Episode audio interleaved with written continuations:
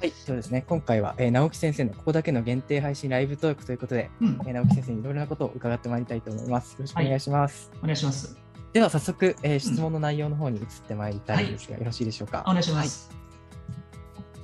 はい、うん、はい、まずですね、えー、はい、こういった質問を伺っております。はい、夏休み中、本人なりの頑張ったこともあり、夏季講習終了頃から中だるみ状態で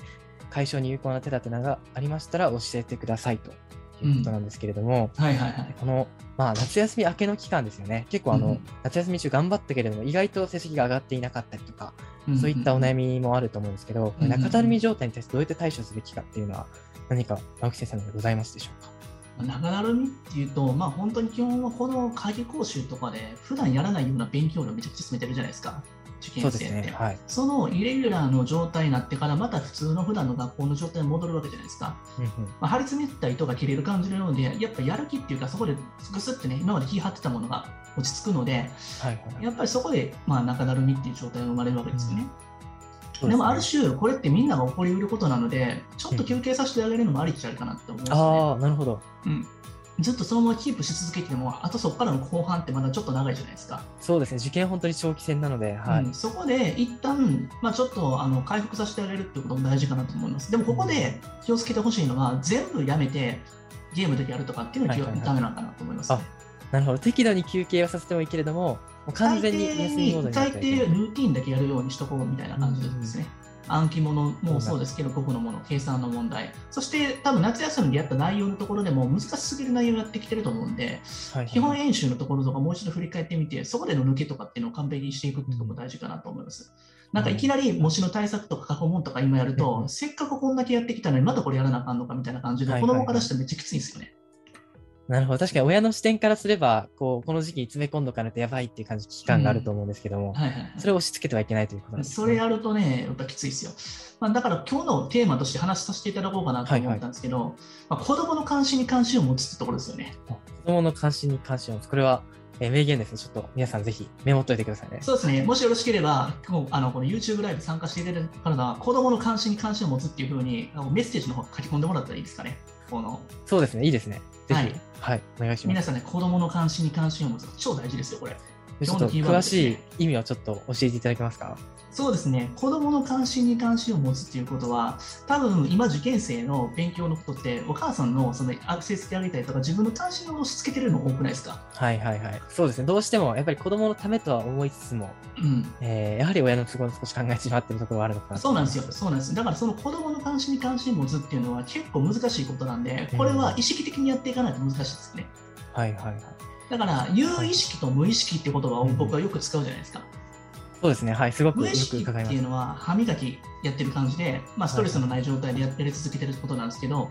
子供の関心に関心を持つことってめちゃめちゃ意識的にしなきゃいけないじゃないですか。ああ、なるほど。そういうことってストレスなんですよ、お母さんにとっても。確かに意識的に実践したことがある方ってなかなか少ないんじゃないかなと思いますね。それを意識的に子供が今何求めてるのかなってところをしっかりと把握した状態で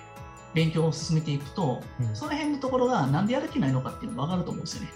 ああ。多分子供の関心関係なく、やりたくない夏休みの夏期講習やり続けてたと思うんですよ。そうですね。特に夏期講習に関しては、うん、はい。でそれをやったのにもかかわらず、まだここからまだ追い仕掛けて勉強せなあかんのかいっていう気持ちなわけです、子供からしたら。はいはいはいはい。なるほど。その辺のところを理解してあげて、まず何をやりたいのかってところを聞いてあげて、書き出させてあげるとか、子供の要望とかも聞かせてあげるということですよね。うんなるほど。もちろんこんなこと言ってられるかっていうお母さん気持ちわかると思うんですけど、これからの時期ね。はいはいはい、ただ、まあ、本人がやりたいこととかを週の1回とかで、まあ、最初なんか聞いてあげて、まあ、ノートとか書いてあげて、それやりたいこととか一緒に取り組んであげるようにしてあげて、その中で勉強も同じように多分あの一緒に相談してあげながら、こういう勉強だったら解けるんじゃないかなみたいな感じで言っていって、はい、それを具体的になんか掘り起こしていって、一緒にそれこれだってできるかもしれないねみたいな感じのことをやっていくっていうのが大事かなと思いますよね。なるほど、じゃあ具体的なアドバイスとしては、やっぱり子供に何がやりたいかっていうのを聞いて、それを聞き出して、うん、それをまあ練習メニューにしていくという形のやり方なんですね。すねただ、その夏休みでできなかったところって、多分あのやりたくないところだと思うんですよね。そうですね。やっぱ苦手なところほど目をつぶりたくなってしまうものですね。そこを一緒にやろうとなった時に、すごい本人もストレスだし、お母さんもストレスだと思うんですよ。有意識でやっていかなきゃいけないんで。はいはいはいその時に僕らがまあ第三者がいたりとかすると、うん、そこ解決できるのかなと思うんですよね。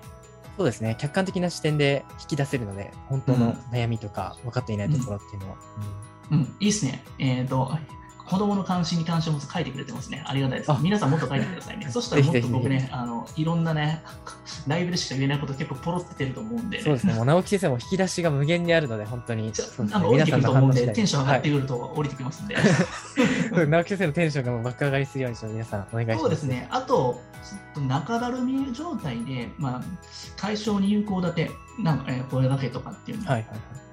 うんまあ、そもそも中だるみ起こるものだと思ってて、上がってくるのが、うん、やはり10月ぐらいからモチベーション上がってくるので、まだちょっと残暑が暑くなったりするとしんどいんですよ、はい、気候的に。ああ、やっぱりそういう自然的な影響っていうのはどうしてもありますよね。あるそこのところはやっぱり知ってるか知ってないかっていうのは結構でかいですよね。はいはいはい。うん、子供は何をしたいのか聞いてももらって、よし、そうですね。うん、そうなんですよ。意外と子供のことを無視して、あなたの塾行きなさいとか、そういうこと言ってしまってんですよね。うん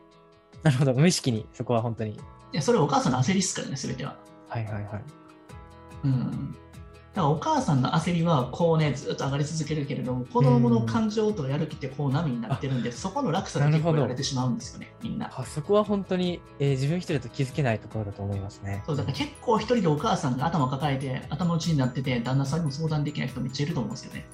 なるほど。そういった人は、今日今回ライブしてくれた人は、まあ、LINE の方でスタンプをしてくれたら、メッセージで、まあ、その辺のところの悩みとかもね、個別に対応していきますので、ぜひぜひスタンプしてください。そうです、ね、はい。本当に本日は、えー、直木先生、貴重なお時間いただきありがとうございました。ありがとうございました。また次回もね、はい、楽しみいただけたらなと思います。